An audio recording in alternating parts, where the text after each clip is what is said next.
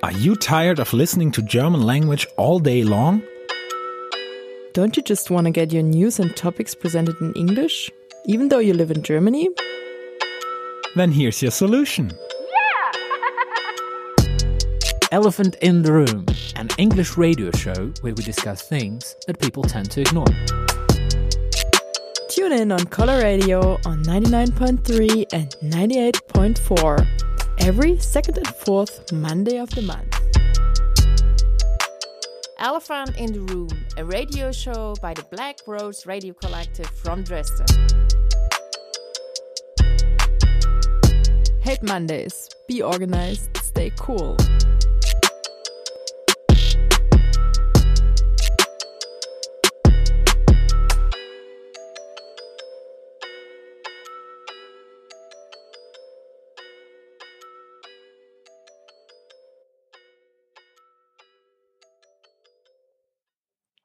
Hello and welcome to our today's radio show Elephant in the Room here at Color Radio.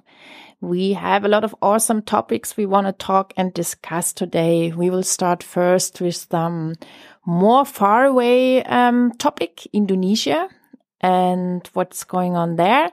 And later on, we want to talk about the diversity report, which was recently released and uh, kind of covers the whole question about extinction or mass extinction of species, which are actually or maybe relevant for our own existence, for our all existence. We would like to give you some informations about what's written in this report and how does it actually affect our life. And yeah, of course, we searched a lot of awesome music for you. So let's get started.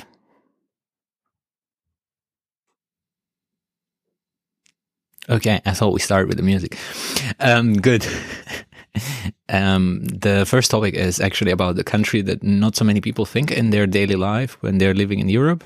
It's about Indonesia and what happened there on 1st of May. There are a couple of reports, and I will read one that comes actually from some kind of a liberal media, and then a small report from the anarchists uh, to the same day. While last week's May Day demonstration took place relatively peacefully, acts of vandalism during protests in several cities across the country triggered a police crackdown on anarcho syndicalist activists. National Police Chief said that he has ordered the mapping of the group and that actions would be taken against it. We've seen them in previous years in Yogyakarta, in Bandung, now they are in Surabaya and Jakarta, he told reporters recently. Unfortunately, they conduct violence and vandalism, tagging the A symbols and damaging fences. Police spokesperson um, also said that police would investigate the group and the motives and concept and who is behind it. Arrests of alleged anarchists um, have been made in Bandung, West Java, Makassar, South Sulawesi, Malang, uh, East Java. The most arrests occurred in Bandung, where police detained 619 people, mostly young men who were wearing black, following accusations that the group painted graffiti on cars belonging to labor union members who were also taking part in the Labor Day protests. Police ordered the detainees to take off their shirts. Officers forcefully shaved their hats and sprayed their faces and bodies with paint. Only two men were eventually charged with damaging motorcycles, while the rest were released. And this is the second report from the anarchists uh, about the day. In Bandung, there was a peaceful action by a group of anarchists almost 10, uh, 1,000 strong. It even consisted of mothers, children, and teenage girls. Police attacked them and broke the black uh, bloc into two groups. They were then chased, beaten, and arrested. The pretext for this was vandalism, some spray painted graffiti. Many of those who were arrested were stripped and had their heads shaved. Some were spray painted on their faces and bodies as well. Many were forced to crawl along the road in their underwear. In total, 619 anarchists were arrested. Of these, three still remain in custody for destruction of property. And um, this is something I think for many of us of unknown origin. You know, we haven't heard about anarchism in Indonesia so much at all about the politics and political struggle there. However, the tradition there is pretty strong. And there is even um, a short article on the history of anarchism in Indonesia. that you can check online. It's on the LibCom, was published in 2017. A really nice research. Um, libcom.org, Anarchism in Indonesia. And now we're making a short break into the music and we will continue.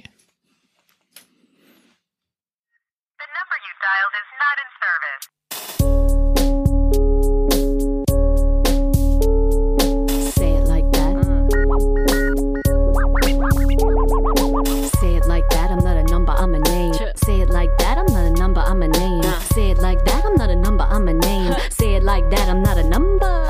We've been treated like numbers and manipulated. Played like puppets and you're feeling sedated. Dehumanized and we over medicated. Look into the minds and see what they created. Fall into darkness and it wouldn't take much. Turn into something not so easy to touch. Push, pull, take the hands off the clutch. Quick words turn to dust. I was trying to trust. In the name of, say it. Don't speak for us. In the name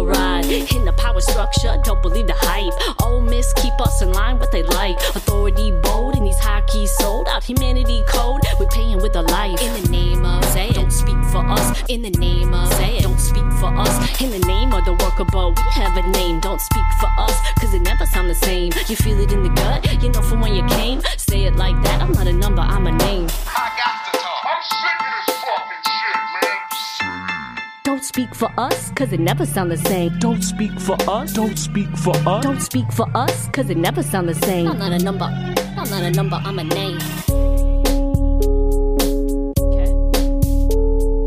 Say it like that. Uh-huh.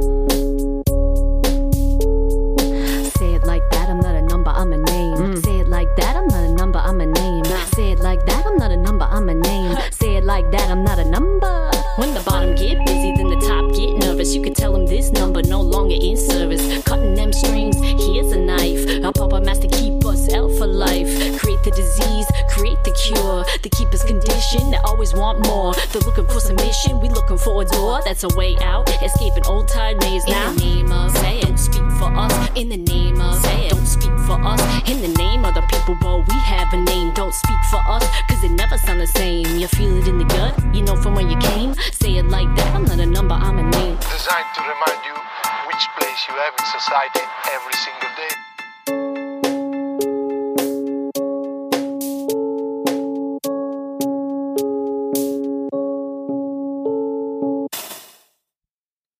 And we're back in the studio with the color radio and elephant in the room. We want to come to our main topic for today, which is the IPBES report. It's a really hard um, following of letters, and I'm just going to spell them out for you. The IPBES is the Intergovernmental Science Policy Platform on Biodiversity and Ecosystem Services. So basically, it's a group of about 150 scientists from different nation states that have analyzed the state of global biodiversity for the last three years. And their report has been released last week. And yeah, it's actually the biggest project of this type since 15 years. The results do not seem totally surprising. Nevertheless, it's another alarming manifestation on the ecologic catastrophe in real numbers. So, the scientists actually state that 1 million animal and plant species are threatened with extinction. I don't know if you're aware, but there are actually about 8 million species categorized by humans. And of these, 5.5 million species are insects, of which there may be about still, I don't know, another 5 million species not even categorized and known.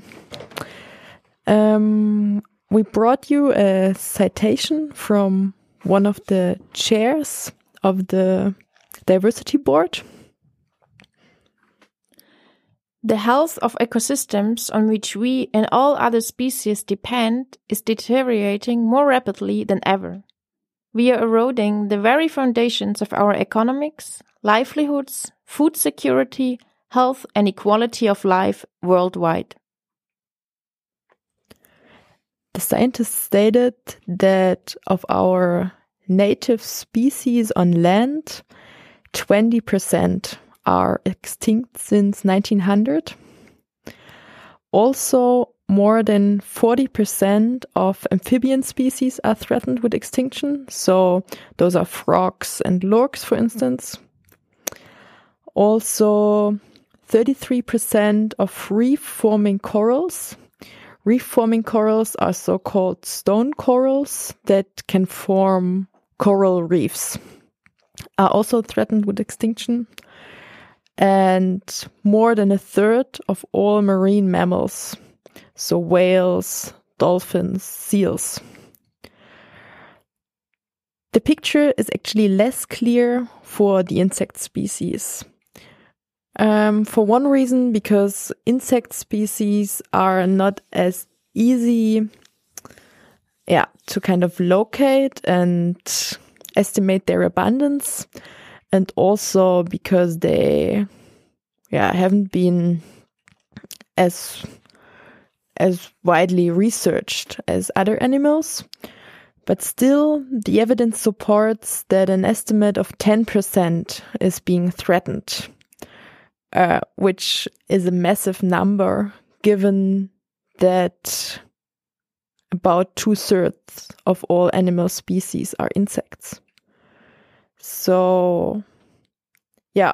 Um, also, at least um, 680 vertebrate species have been driven to extinction since the 16th century.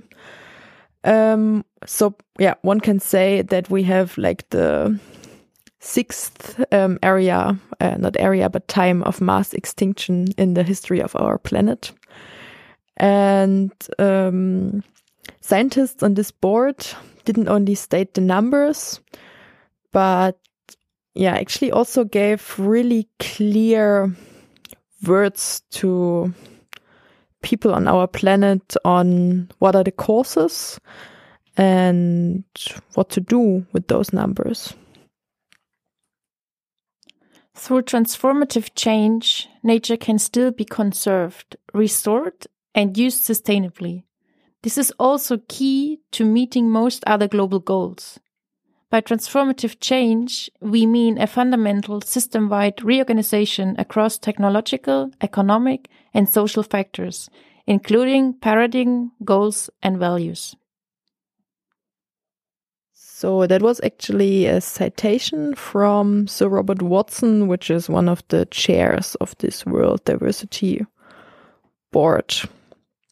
Um, well, to me, it seems those are really clear words for a board which is um, paid by nation states. And also, they have really clear main factor for the decline of all those species. Um, yeah, we want to share them with you. Like, first of all, they state that the main factor leading to this mass extinction of animal and plant species on our planet is the changes in land and sea use. What do they mean?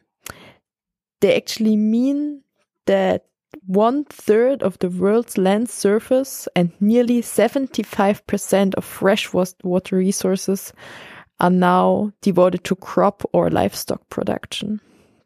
So in the past 100 years, we have massively changed our natural ecosystems to agricultural land, which inevitably lead to the reduction of habitats for organisms, which is one of the main causes for mass extinction. Also, there's the direct exploitation of organisms. There is obviously climate change. Um, I think, like, one example, maybe most of you are aware of, is, for instance, the rise in sea temperature, which is really hard on coral reefs because during evolution they've been accustomed to a salinity level, but also like a sea temperature and they cannot adapt as fastly as the temperature is changing. The fourth factor um, of the main factors for the decline of species is pollution. And yeah, I think we all know what that means that we're actually pumping massive amounts of nitrogen, of um, sulfuric acid, of all different pesticides in our ecosystems that are, yeah, actually directly affecting organisms and also indirectly affecting organisms through changing um, circles. And the fifth factor is the invasion of alien species. Um, I think one example where, yeah, we can see this on a really, which is like really clear, is for example through shipping, because we have those huge ships which drive through all the big rivers.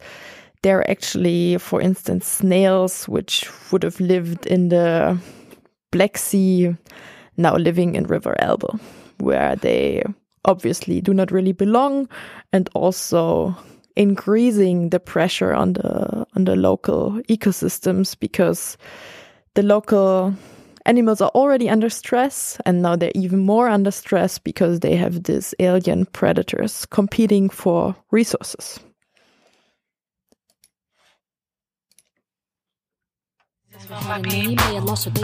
Say this is for my people.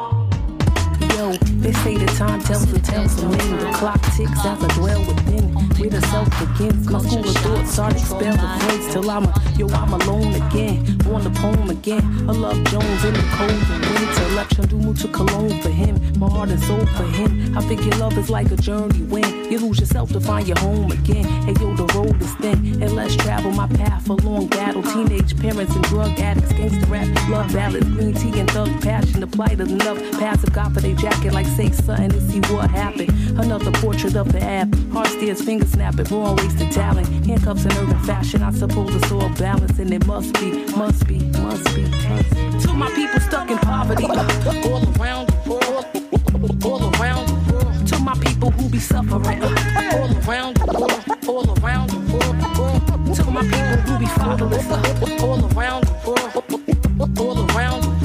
My people who be struggling, struggling. Hey, my ghetto children, all around. I was in Beijing carrying the burden of Camden. Had to put it down to dissect and overstand it. The antics of life and living could damage the Christ within. So I stay strict to keep my name balanced like I'm Robin. Giving Scotty, pick the status, be dads to young Malcolm. Spin the dreams defer, we know all about them. Some found the renaissance on the streets of Harlem. North Philly, saying they're modern day Sodom. Phone call with a sister that I know since college. Talking that old waiting to exhale garbage. The problem we forget quick how we play a part in how we attract hosts and maintain the nonsense regardless. Had to climb inside, search the goddess. Astonished to find that I was looking for a father. held A sat me down, stripped me up. Bahama said you only find his private parts and never have half his heart.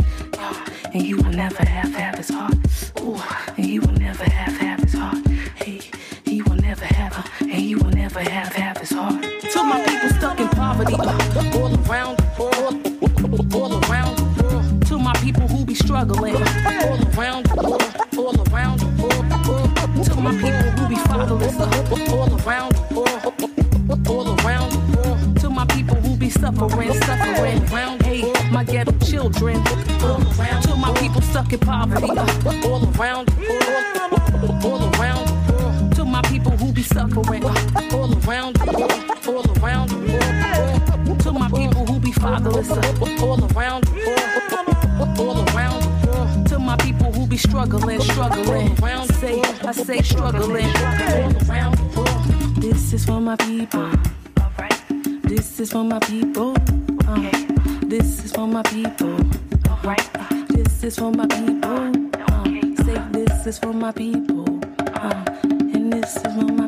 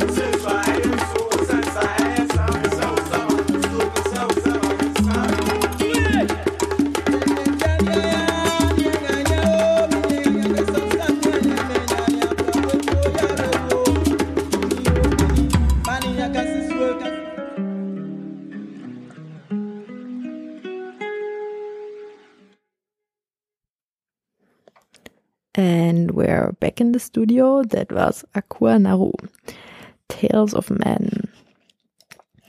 We were just talking about the World Biodiversity Report, which was published by the IPBES, a board of 150 scientists yeah, researching um, mass extinction and biodiversity loss for the last three years.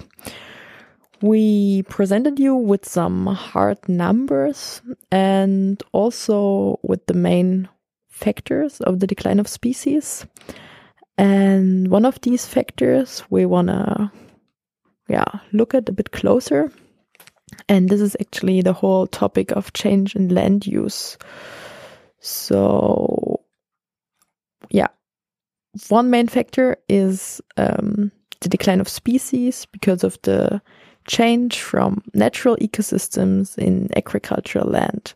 So the conversion of woodland, grassland, or other terrestrial ecosystems in farmland. And actually, since 1970, there has been a 300% increase in food crop production, while still about 11% of people are undernourished in the wider discussion and also in the media, it's pretty often an argument that we cannot nourish enough people without industrial agriculture. Um, and I think there, this is always like an argument which is a bit hard to counter against because obviously um, we want to live in a world where everyone has enough food. But first and foremost, we also live in a world where tons and tons of food are just placed to the garbage bin each and every day. And um, another, yeah, there are also another arguments against industrial agriculture nourishing all those people. Um, one, for instance, is um, that the report states that in the years between 1980 and 2000, 1 million hectares, so that's three times the size of Germany, just that you get an idea of um, tropical rainforest has been cleared for agricultural expansion. But this area has been cleared um, for 80% um, oil palm, oil palm farming, um, and another 20% of cattle ranching. So, an area of primeval tropical rainforest, which is actually sequestering carbon dioxide, has been cleared, and not a single person has been nourished from this area. So, I think that's like shows pretty clearly on what extent agriculture, industrial agriculture needs land that is not really supplied to nourish people. Um, on the other side, there's also another argument which I find, yeah, really interesting. And the report also sta states that 30% of the global food production is supplied by small farms, so farms which are smaller than two hectares. And they are providing 30% of our food crop by only using 25% of the agricultural land that is actually taken up on this planet. So we can see that they have a way better efficiency in providing us with food than the industrial agriculture. And not only that, they provide us with food that is pesticide free in most cases, that is way higher in diversity because you have smaller structures with a lot more variety on a smaller scale and also um, with different cycles of food crops within one season.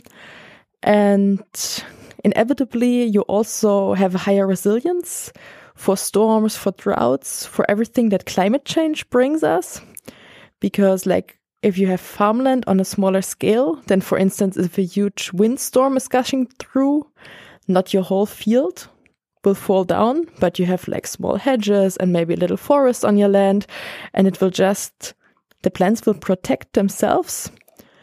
Um, Another argument is that you have way more humus than in the industrial agriculture, where you, yeah, all the time you put um, your nitrogen and your phosphorus on the land, and that's like the goddess of industrial agriculture to put tons and tons of nitrogen and phosphorus on your land.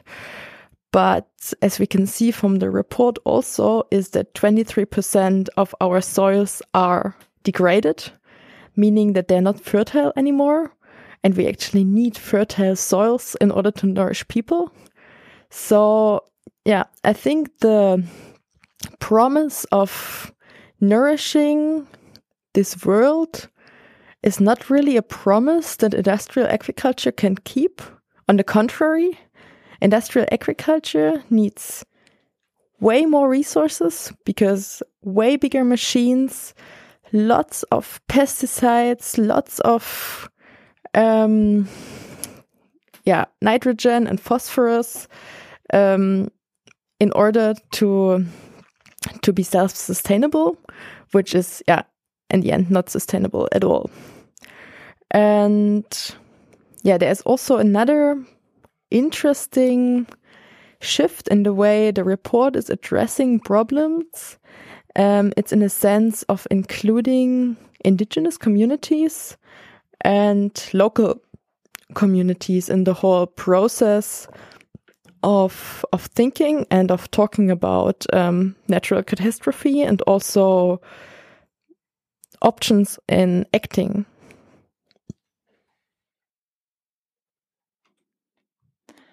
Regional and global scenarios currently lack and would benefit from an explicit consideration of the views, perspectives, and rights of indigenous people and local communities, their knowledge and understanding of large regions and ecosystems, and their desired future development pathways.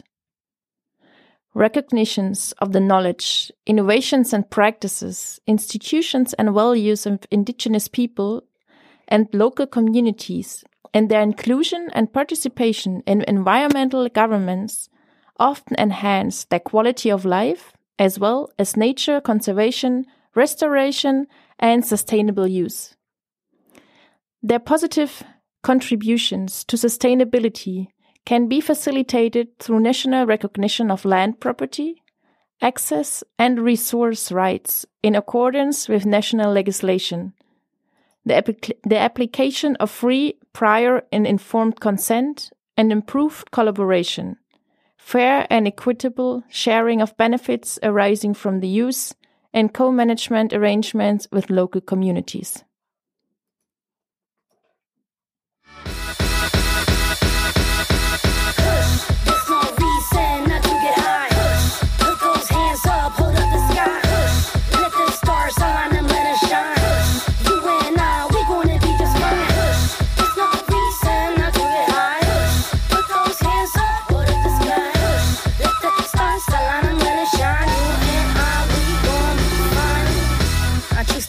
Choose to proceed. It's about you and me and what they don't see. The heart on the sleeve, yet the harder it beat. So much we gotta achieve, but we get up and leave. I got memories, but I want plenty more. Get the not a hurry, roll us and pick and roll. So why do we gotta put it on hold? That's why we keep pushing forward. How can you lose when you were afraid to take? How can you move when you were afraid to break? The little we have, the plenty they so right, then I can't be wrong. How can you lose when you were afraid to take? How can you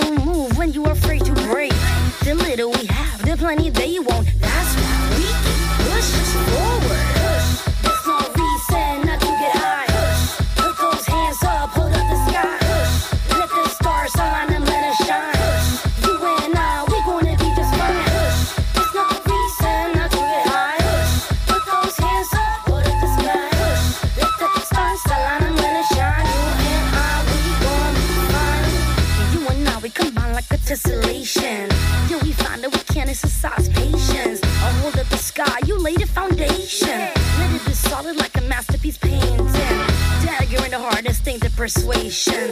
Master the art of constant flirtation. Make us hard if we keep hesitating. That's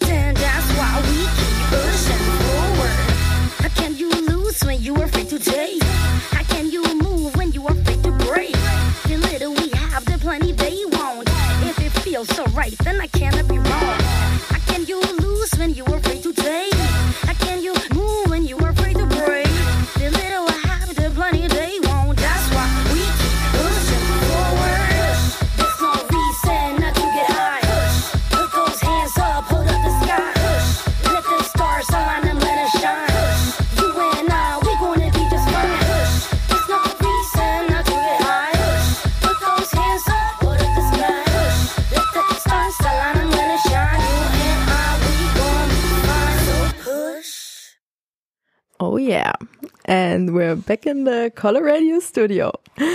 And we've been actually hearing a lot about the World Diversity Report. And just to conclude the whole affair, um, I guess it's pretty clear that the loss of biodiversity is not only an environmental issue, but also developmental, economic, and yeah, there's a lot to do with our security and well-being on this planet and we definitely have to raise those social and moral issues that are yeah the backbone of all of it. And i think people are doing that quite actively at the moment and we've seen some yeah pretty amazing movements lately which have been raising a lot of awareness. And we wanna just present you with one of them, which is um, Extinction Rebellion. You've probably heard about it. Um, it's been taking place in London since the 15th of April. And yeah, people have been doing those really massive acts of civil disobedience um, by taking the bridges and um, having this week of rebellion. And um, so we actually cut it two podlets from this week of action for you. And yeah, enjoy listening.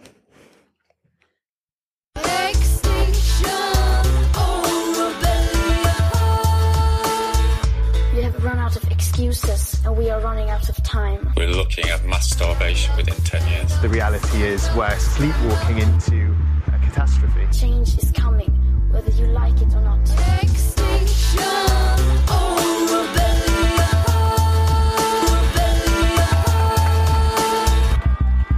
Ah, this is the best of humanity. Your action gives me hope, and in hope we have action. I'm blown away by you all, by what we've done, by what we're gonna do.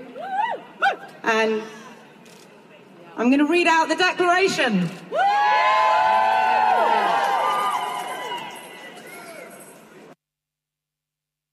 We declare it our duty to act on behalf of the security and well being of our children, our communities, and the future of the planet itself.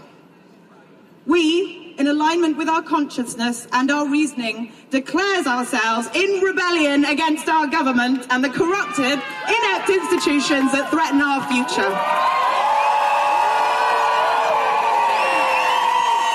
Hi, I'm Sam. I'm the Hackney Group Coordinator, London Group Coordinator, and I'm here at Marble Arch, and um, it's really exciting. It's the day of the rebellion and a week of the rebellion, or until we get change. And we've got loads of people here. It's a beautiful day. The sun's shining, which is fantastic, and flags everywhere. Really positive energy, and really excited to get involved and get moving. And um, in the next half an hour or foreseeable future, it's going to be uh, blocking the roads or six different roads um, around Marble Arch um, to start setting up camp. So we're going to hold the streets as long as possible until we get um, the UK government to respond accordingly and start acting appropriately in tackling climate change. Extinction Rebellion. My name is Lucy Sutton. Perfect. And uh, so tell me a bit about like what what it feels like to have. Well, you've been leading the march the whole way through. What does it feel like? A bit of a madness, I'm not going to lie. We've been thinking about this for so long. Like, it's been in our meditations for so long. Like, it's been praying in my brain for so long, and now it's finally here and happening. It's a bit crazy. I'm just gassed, basically. I'm really excited, and so many people. It's like, it's better than I could have ever hoped for, basically. So for someone who's not here, to can't like even imagine it, how would you describe it? Oh my goodness. Okay, imagine the. Okay, so you know Piccadilly Circus, I'm sure. Now imagine it filled with colour and sound and beauty all around us. Like there's spray painting, there are flags flying, there are people climbing statues. Just basically everything that you want a rebellion to look like in the most beautiful, peaceful way. We are taking over the space that is ours. And what's being spray painted, for example? XR and loads of the XR symbol, and we've got um, Listen to Us Now. We've got loads of stuff. We've got bumblebees and love hearts and basically everything brilliant. Is this uh, better than you could have expected? One, oh, excuse me, 100%, 100%. I was really worried about the turnout because obviously XR hasn't done a mass action since the bridges, especially not XR Youth. But here we fucking are. Look at us go, man. Like, whew, we're mad. And what what's in store for the rest of the day? Madnesses, essentially. Uh, we don't really know. More speeches and tunes. Tunes? All right, I'm off to do tunes. No, I'm glad I grabbed you while I could. Well done. I'd have said, I was going to say that we had a two-hour meeting with the police this week, and then at the end of the end of the conversation, the head police person said, "You good people." So it's official. We're good people. You're not the baddies. We're not the baddies. We know. So, um, and then I was going to say, um, "What's the plan?" And I was going to say, "We're the plan," because there's no other plan. How about that? A bit of rhetoric. That's the best I could do. We don't know, do we? Let's be honest, right? You know, Extinction Rebellion is about being honest because when you're in a crisis, you've just got to grow up and be honest. You know, we just don't know. But what we do know is nothing's going to change without mass disruption. Sitting in the middle of Oxford Circus, we have taken Oxford Circus. There are now trees being brought onto Waterloo Bridge. We have taken Waterloo Bridge. A citizens' assembly is beginning in Parliament Square with choirs of our voices. We have taken Parliament Square. In just moments, we will join our rebels on the streets who, right at this moment, are taking Marble Arch.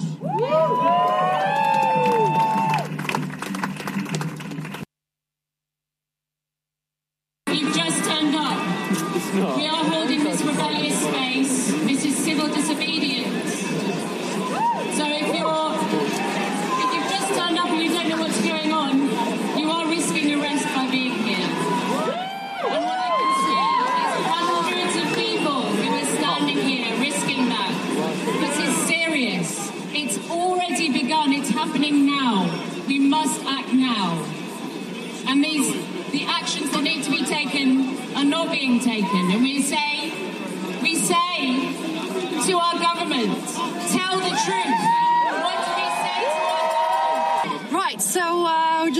to the front now to where people are getting arrested. It seems quite calm here at the moment. So don't actually see any action right now. Maybe they've filled up their van again and they'll come back shortly. It's Tuesday the 16th, and I'm standing on Waterloo Bridge.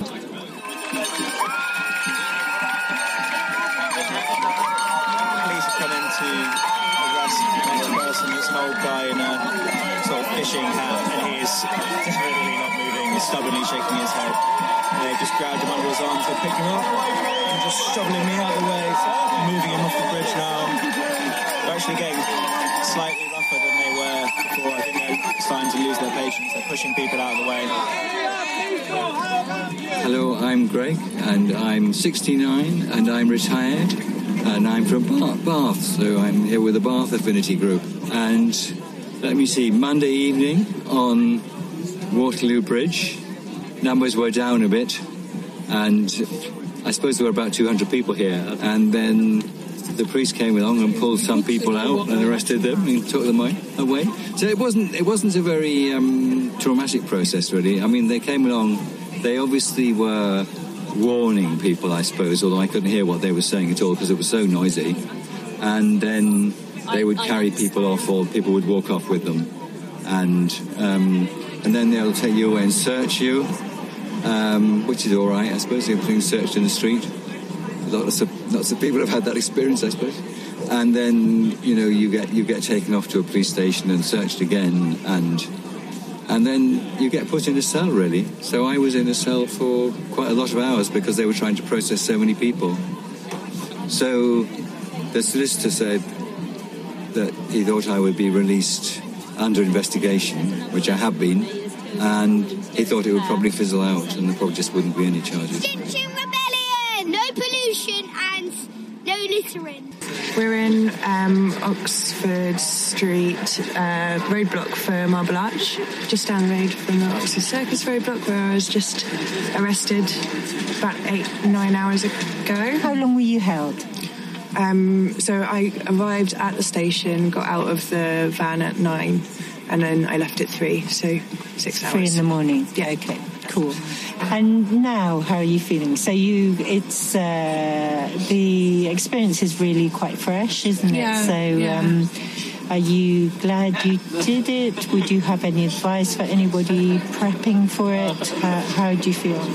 Um, I yeah, I feel really positive actually about the whole thing. thing. We'll see what happens because it's under investigation, so they'll probably get in touch with me soon about how where it's going to go.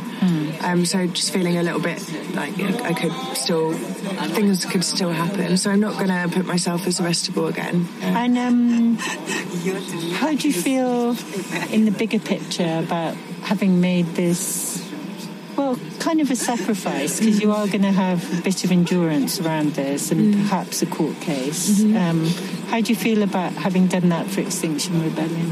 I think I'm I'm a tiny cog in something that really like something that really needs to happen, and I'm I'm I'm yeah feel it's needed. It's this is the time now where this is the whole point is causing disruption, and I'm, I'm glad to be a part of it. Extinction Rebellion! And we're back in the Coloradio studio.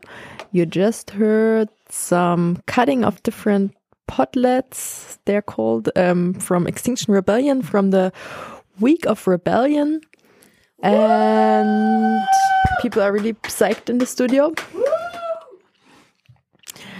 I just want to sum up those three demands they actually stated.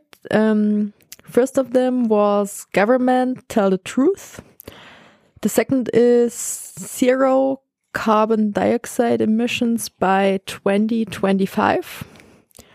And the third one, the third of their demands is a citizens assembly on climate and ecological justice.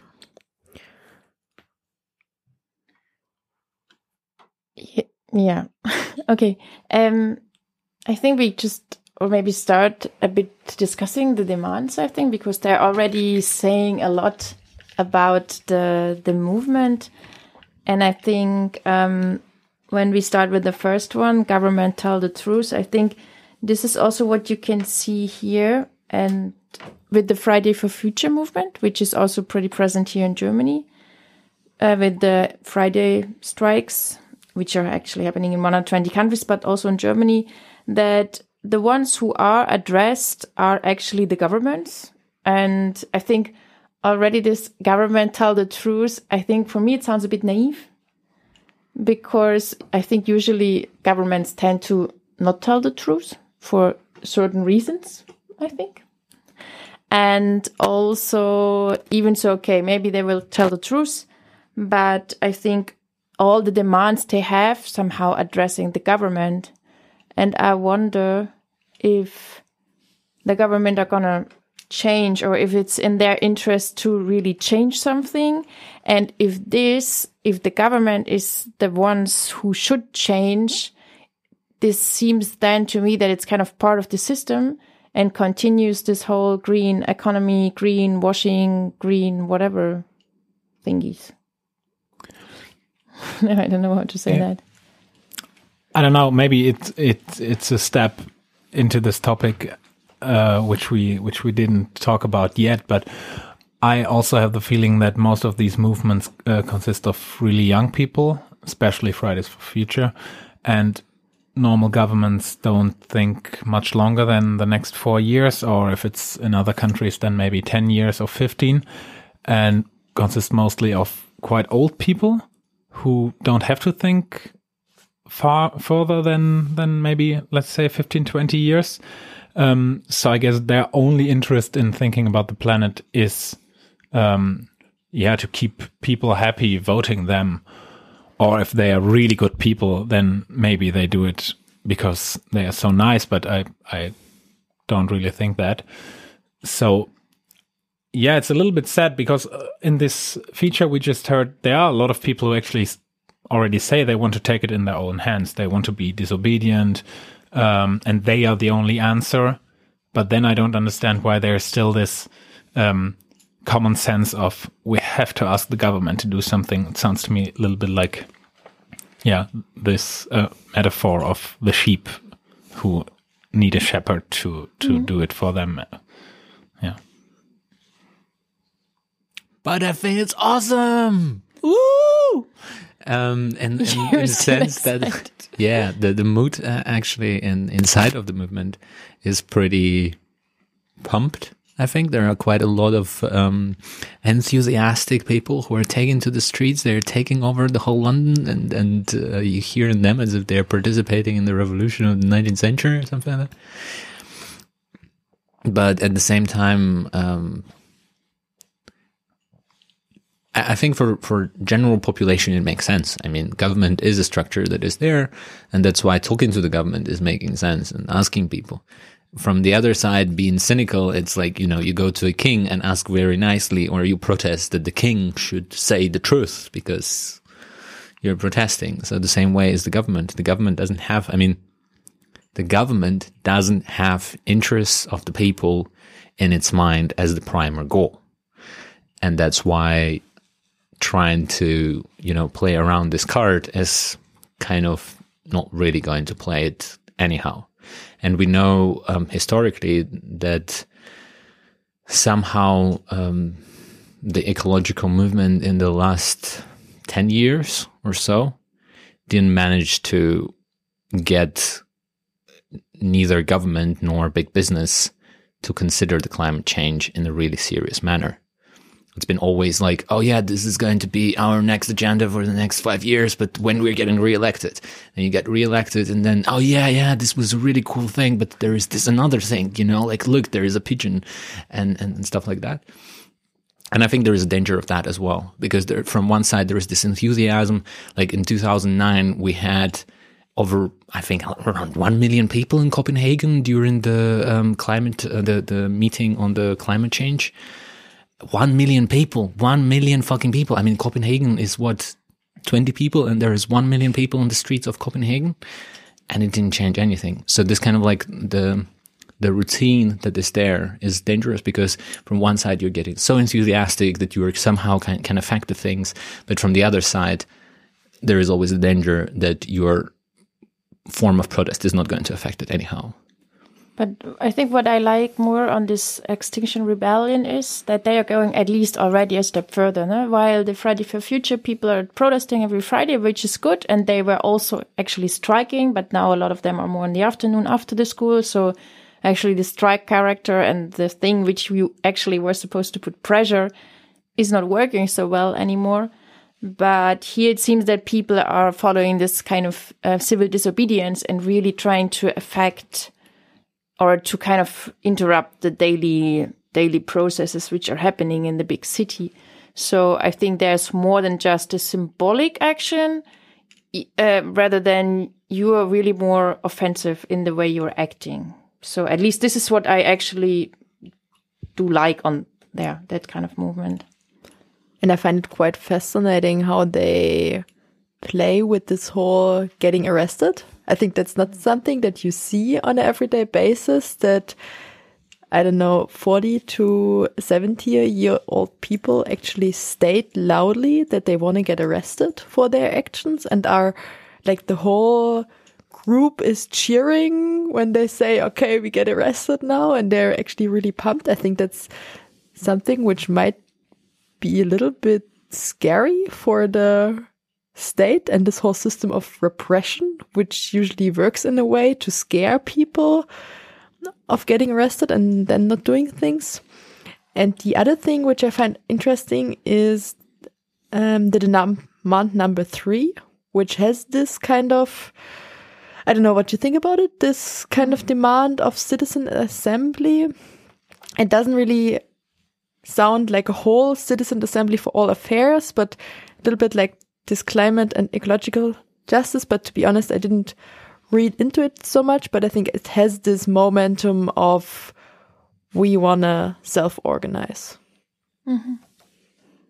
Yeah, I can imagine that this is this is. I also think that this first step is already organizing this civil disobedience as a concept, where they already talked with people about, yeah, this is what we're gonna do, and you could join. And I think um, so. For me, it's it seems a reasonable step for the next one to uh, um, yeah to figure out okay how do we want to actually change? And i think that's quite important because when i see it here a lot of school kids are going to this friday for futures demonstration and then you wonder okay you're protesting from one hand and demanding a lot of things but what's with your own kind of um like how can we also uh, be part of this change? That also means that we maybe in the future have to um how do you say this?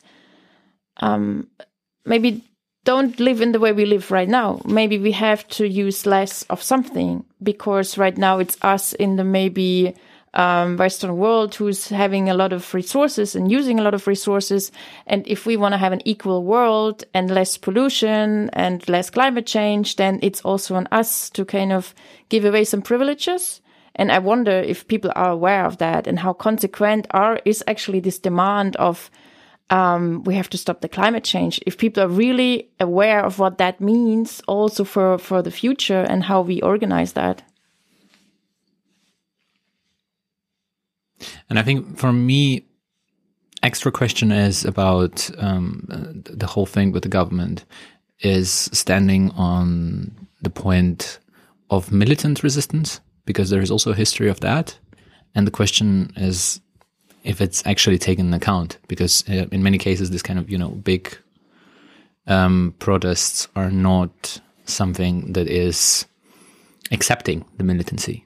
You know, for one side, we are um, fighting for the um, for the environment, but from the other side, we do not want to stand together with so-called eco-terrorists. And I think this, I mean, what I've heard, for example, during these interviews, that for people it's really important to be peaceful. It's really important to be like non-violent resistance to the police and so on and so forth. And um, this is also um, really pretty much hyped by the media, by the liberal media, so that this is this is the good ones, this is the good protesters, and this is the bad protesters. The bad protesters are going to 20 years to prison, and the good protesters are the ones who are sitting on the ground and getting arrested. And I think with arrest, it's also something a different story because people are not getting arrested for like you know half a year or something like that. They're just getting detained. Maybe they will sit in the cell. Like the guy was like you really go to the cell. They really put you to the cell. It's like a cultural shock you know? Um, but at the same time when the arrests start happening the question is where where those people would be. And i think this is also an important discussion for the for the ecological movement how far you are ready to go. Because in Germany, this is the question, for example, for the Hambacher forest, which was pretty much clarified as a, as you know, like support and the diversity of, of tactics is acceptable and we are going to support each other. And um, if you're not defining that from the very beginning, then it can be a little bit tricky and uh, split the movement in the really important point. And I also, th- yeah, and I think actually that um, this is what happens here in Europe, no? Where people are privileged and where the whole climate change for now is not such an existential thing or uh, the whole question of pollution. But if I go to other places, we already mentioned before how indigenous communities should actually be included in all these kind of processes. And when you see how indigenous land is kind of stolen and where big factories are built and how the whole pollution actually really endangers life of a lot of people. And then I wonder um, how this kind of destruction of environment is really violent and how you then talk about non-violent protest. I mean, it's about your life. So I think it's also the question who is protesting here actually on which stand, like how existential for you right now is the whole question of climate change. And I think for that, I really also would um, prefer that people are more like, yeah, that it goes a step further, where it's really more consequential on the way what we really want and see what actually happens right now in this world. There are people going to prison because their land is just stolen. There are people dying because their water is polluted. And I think this, yeah, should be more on the focus in, on how we are actually protesting and how we should solidarize also with militant protest.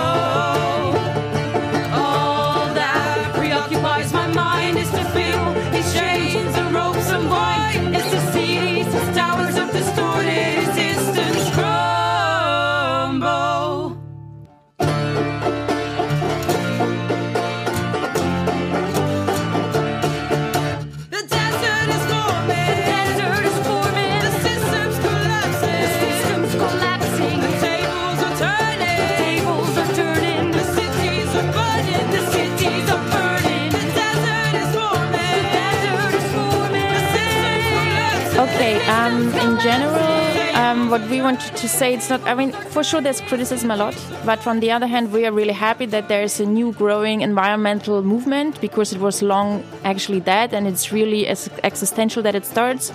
But i think we would we, we agree on that there needs more demands it needs anti-capitalistic perspectives and it needs solidarity with groups who are really affected by the ongoing um, destroy um, destruction of the nature and the climate change. Okay, so we would love to discuss it more, but unfortunately our show is over. So one last point. Um, on the 25th of March, there is the annual march in Annaberg Buchholz. Protect life, legalize abortion for a feminist practice. This is the counter activi activity. So join the demonstration against the march of the fundamentalists who are against abortions and spread feminist ideas and um, practices. So you are really welcome to join on 25th of May the demonstration in Annaberg Buchholz, and we see each other in uh, two weeks. So it was nice to hear you. Have a good week and stay cool.